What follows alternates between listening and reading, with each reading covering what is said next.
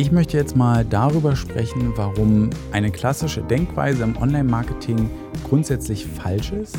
Begegnet mir leider sehr, sehr häufig, aber ja, vielleicht kann ich da zumindest einen Teil hier beitragen, dass das nicht mehr so stark ähm, mir begegnet oder auch Kollegen begegnet oder dass da insgesamt einfach ein bisschen aufgeräumt wird. Und zwar, um was geht es? Ich habe relativ viel mit Kunden zu tun, daher ist mir das Ganze auch aufgefallen.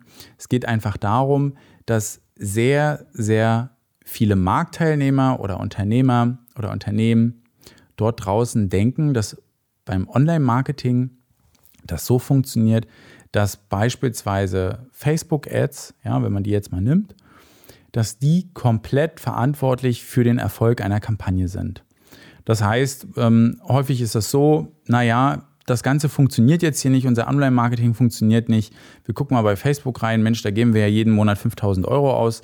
Ähm, da kommen aber nicht entsprechend viele Anfragen oder viel Umsatz wieder rein.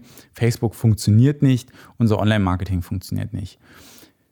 Das ist eine halbwahre Aussage, weil das Online-Marketing scheint definitiv nicht zu funktionieren, heißt aber nicht, dass Facebook bzw. die Facebook-Anzeigen nicht funktionieren.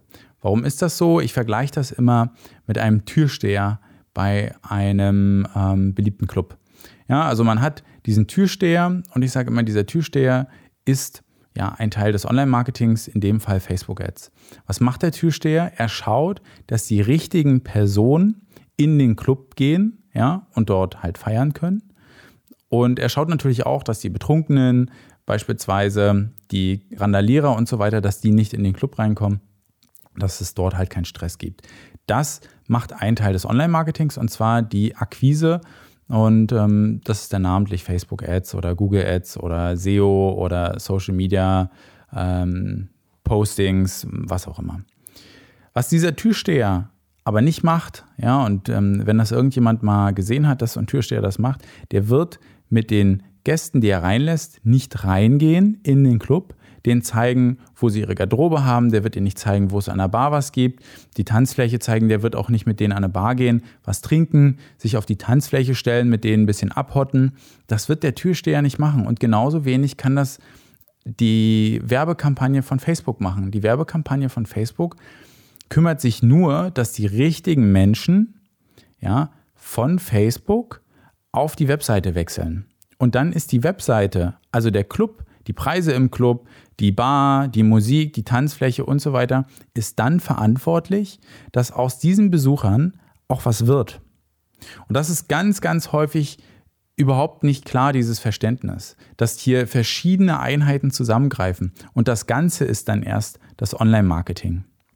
Ja, das Ganze bildet dann das Online-Marketing ab und wenn beispielsweise etwas nicht funktioniert und man sieht, man, wir haben hohe Ausgaben bei ähm, Facebook oder bei Twitter-Ads oder was auch immer, YouTube, ähm, und es funktioniert trotzdem nicht, dann muss ich mir alle Teile angucken, die in dieser Kette dort ähm, ja, angreifen. Und das ist dann, ich habe das jetzt mal ganz stark reduziert, ja. Das ist dann zum Beispiel im zweiten Teil die Webseite.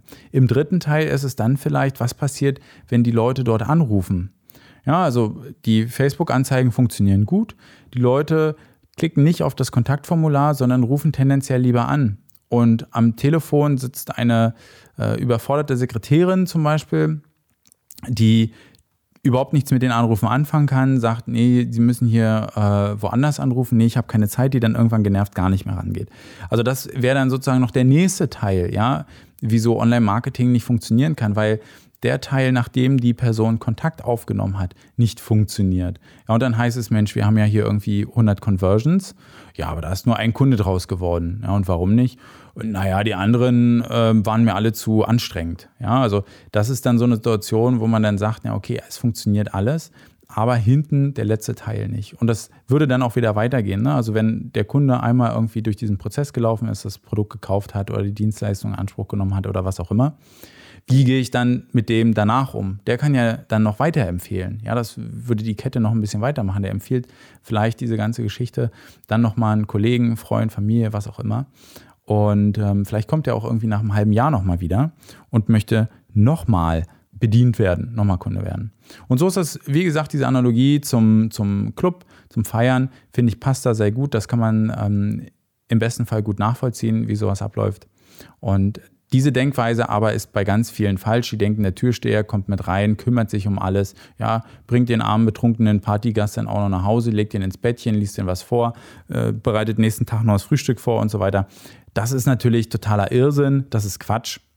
Und das regt mich sehr, sehr auf, wenn ich dann ähm, in Gesprächen immer wieder solche Denkweise mitbekomme, weil witzigerweise wird das beim Online-Marketing halt immer nur so gedacht. Ja, ich ähm, kriege das ja dann auch mit, wenn, wenn ich bei größeren äh, Projekten involviert bin, dass in anderen Abteilungen äh, oder in anderen äh, Bereichen wird da ganz ganzheitlicher, holistischer gedacht.